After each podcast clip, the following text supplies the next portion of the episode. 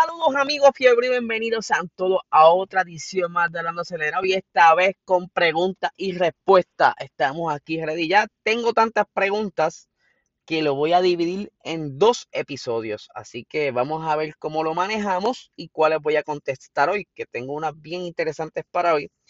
Pero antes, quiero explicarles un poco lo que sucedió ayer con el episodio de Box Talk.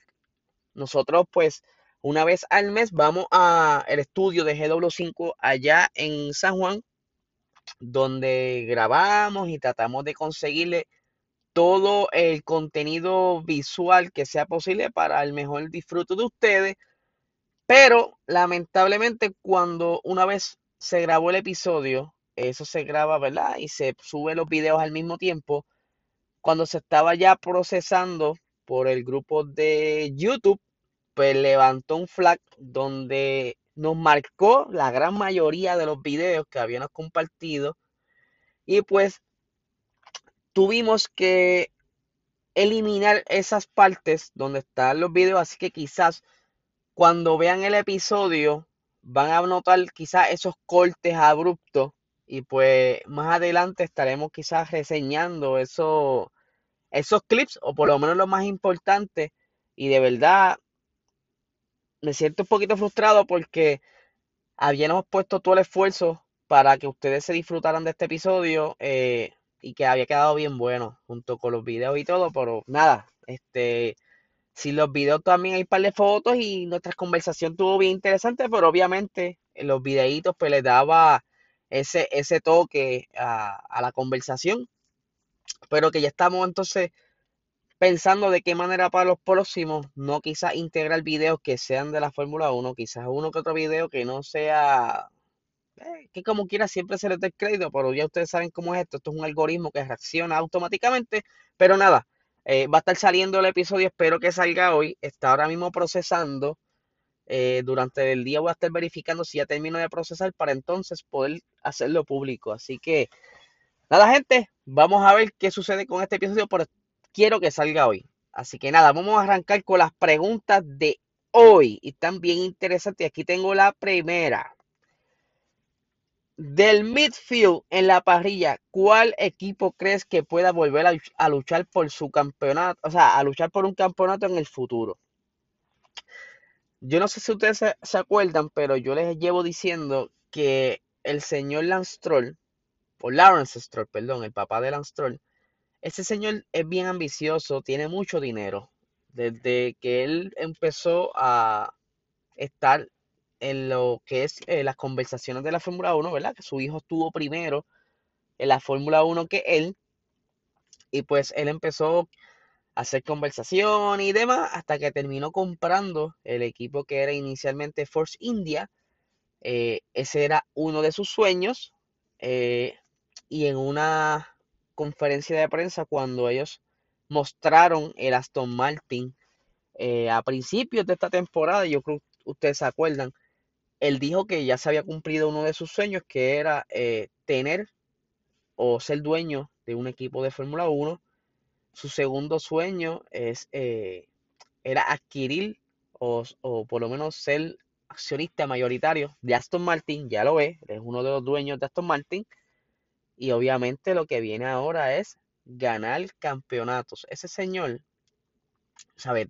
No es lo mismo tú tener un sueño de ir a Disney, un sueño de visitar un país, un sueño de, o sea, varios, él tiene varios sueños y lo ha ido cumpliendo, o sea, obtener primero un equipo de Fórmula 1, que eso son un montón de dinero. Ser uno de los dueños de Aston Martin, que eso es una super marca, o sea, ya hay mucho dinero más. Obviamente, este señor cuando dice perseguir su sueño es en serio. Y ya va en camino. Recientemente, ellos adquirieron unos terrenos donde van a estar construyendo la fábrica que va a estar dedicada a lo que es solamente Fórmula 1. Y ojo, también vienen con proyectos futuros para alemán. Así que vienen un par de cosas y este señor para mí, lo que es Aston Martin, tiene el potencial para que en un futuro, digamos, 2023, eh, no sé, no me atrevo a, decir cuán cerca porque todavía no hemos eh, experimentado cómo es la dinámica con esta nueva aerodinámica del 2022, pero sí, ese señor debe estar metiendo todo el dinero posible y toda la influencia y tratando de contratar a cuanta persona sea necesaria para él intentar pelear por ese campeonato, ya que en el 2020 él tuvo quizás un pequeño sabor, porque ellos quedaron, ellos tuvieron muchos puntos y si no me equivoco, eh, se llevaron ese tercer puesto en el campeonato de constructores, que eso es mucho. Así que este señor, para mí, Aston Martin es el futuro y a largo plazo, si todo va como va, para mí que van a ser los próximos Mercedes, yo se lo llevo diciendo hace tiempo. Así que ese es mi pensar sobre quién va a estar dominando en midfield próximamente. Obviamente, eso es eh, una predicción mía, porque como le, eh, le estoy repitiendo, no, no hemos visto cómo es, cómo es la dinámica de la Fórmula 1 en el 2022. Todo depende cómo serán esos movimientos, qué tan fácil va a ser rebasar y va a tener mucho que ver eso. Así que vamos a ver, vamos con la siguiente pregunta. Eh, Ferrari volverá a luchar por el campeonato con su nueva unidad de potencia. Bueno, ahora mismo, en esta temporada, yo creo que están haciendo todo lo posible y creo que están bastante cerca de obtener ese tercer puesto en el campeonato de constructores. Eh, y esa unidad de potencia tiene eh, unas novedades en la parte híbrida.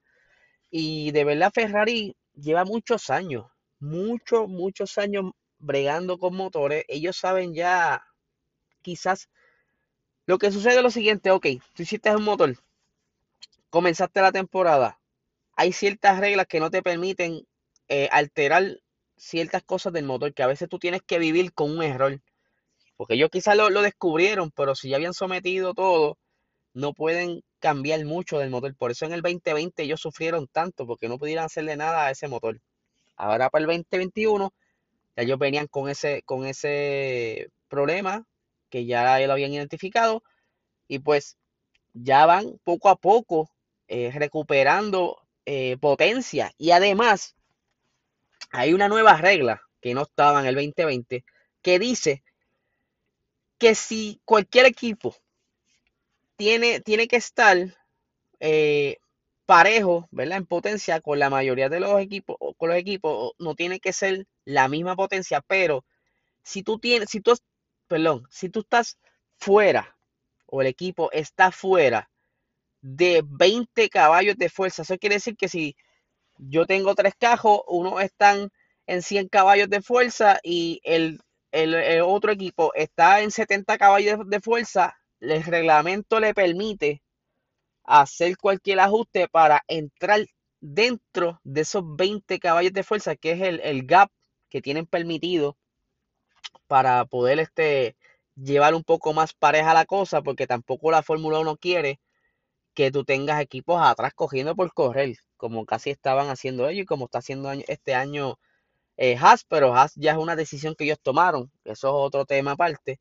Pero sí, yo entiendo que, la, unidad de potencia de Ferrari viene eh, con buenos improvements y ya está, ellos lo están tratando de entrar este año todo lo que puedan, los improvements permitidos, porque ya para el año que viene todo se congela van a estar básicamente con los mismos motores hasta el 2025. O sea que está, tienen que hacer todo lo necesario para que cuando vayan a entrar en el 2022 esté todo set. Perdón. Así que Ferrari es un buen equipo, eh, tiene el potencial para pelear por podios el año que viene. Este año no creo, tiene mucho problema aerodinámico y problemas en el tren delantero, pero para el año que viene, con la cuestión esta nueva, Puede que sí. El año que viene será bien interesante. Así que vamos con la siguiente pregunta, porque no quiero hacer un episodio muy extendido. La otra vez me, me cedí. Así que por aquí tengo la otra pregunta. Dupla de equipo más importante para el 2022. Wow.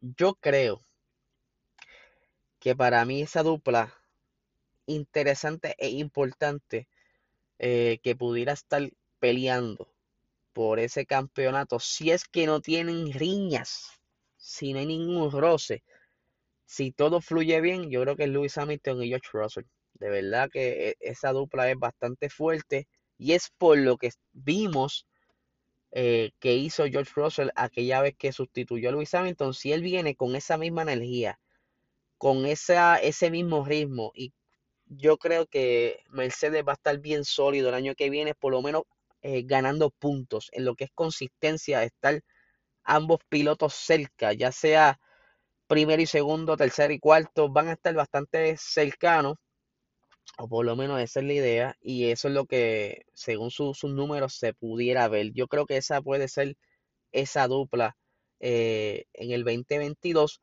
Obviamente, quien le siguiera a ellos puede ser Max y Checo Pérez, y luego de eso, para mí, que pudiera ser Carlos Sainz y, y Charles Leclerc. Ahí le dije varios, pero por lo menos el más importante yo creo que va a ser Lewis Hamilton y George Russell, que es obviamente, ustedes saben que eso fue, eh, nos tuvieron por mucho tiempo en suspenso si lo iban a filmar o no, eh, y ya finalmente lo, lo filmaron, así que las expectativas están ahí, yo espero que George sepa manejar eso porque va a tener mucha presión sobre él, eh, ya que la gente espera mucho de él, así que eso es bien importante que, que pase. Así que vamos a ver si puedo tiempo para una última. Vamos a ver una pregunta que pueda contestar rápido. Ok, esta es sencilla. Si el año que viene los carros van a estar casi iguales, ¿será más aburrida las carreras? No. ¿Por qué? Porque en teoría, si los carros están iguales y la potencia está más o menos igual, tú vas a, vamos a poder ver eh, peleas más seguido entre pilotos porque va a ser más fácil acercarse al otro equipo, al otro piloto. Eh, lo que quizás estemos viendo una carrera con muchas batallas, quizás van a haber batallas que se van a perder porque no va a haber eh, tanta toma para tantas batallas. Pienso yo, según teóricamente va a ser el año que viene, quizás nos perdamos de varias batallas porque obviamente le van a dar la importancia a los eh, pilotos más populares eh, o a los equipos más populares, porque eso también tiene que ver mucho en lo que es la transmisión. Este año, pues, el que esté peleando le dan el foro, pero si el año que viene van a haber mucha pelea, va a, haber, va a estar ese tren de carros uno detrás de otro intentando ganar una posición, va a ser bien interesante porque los camarógrafos van a estar bien locos. O bueno, el director, quien controla los tiros, las tomas, porque los camarógrafos siempre están ahí están grabando eh, todo el tiempo, pero quien tiene el control de decidir qué ponen en la televisión, ese va a estar bien ajetreado, porque si es así, si todo dice ser como va a ser, va a haber mucha batalla. Mm, yo creo que vamos a ver quiénes son los verdaderos pilotos, porque así mismo en la, la W Series, la W Series los, los carros son todos iguales. Ahí quien se destaca es la destreza del piloto. Y si están buscando algo similar en la Fórmula 1, y vamos a ver quiénes son los más aptos, quiénes son los que más destreza tiene. Eh, y quizás hayan sorpresas. Así que vamos a ver qué sucede. Yo no me atrevo a decir un poco más porque estamos partiendo de, cosas que están todavía en papel, en teoría. No nos hemos visto todavía en unas pruebas de pretemporada. No sabemos si va a funcionar. Hay que esperar a que llegue esa temporada. Así que nada, mi gente, voy a dejar el episodio aquí. Tengo muchas otras preguntas que voy a contestar para la siguiente semana. Si no, si tengo tiempo y, puedo hacer algo, quizás zumbe otro episodio de preguntas y respuestas mañana o inventamos algo solo de menos. Ahí están las preguntas y las voy a contestar. Así que nada, gente, estén pendientes. Voy a tratar de, subir el episodio de Box Talk el día de hoy. Eh, tan pronto YouTube de, termine de procesar los cortes, porque ahora mismo YouTube está cortando los segmentos donde están los videos. Así que nada, gente, que tengan excelente fin de semana.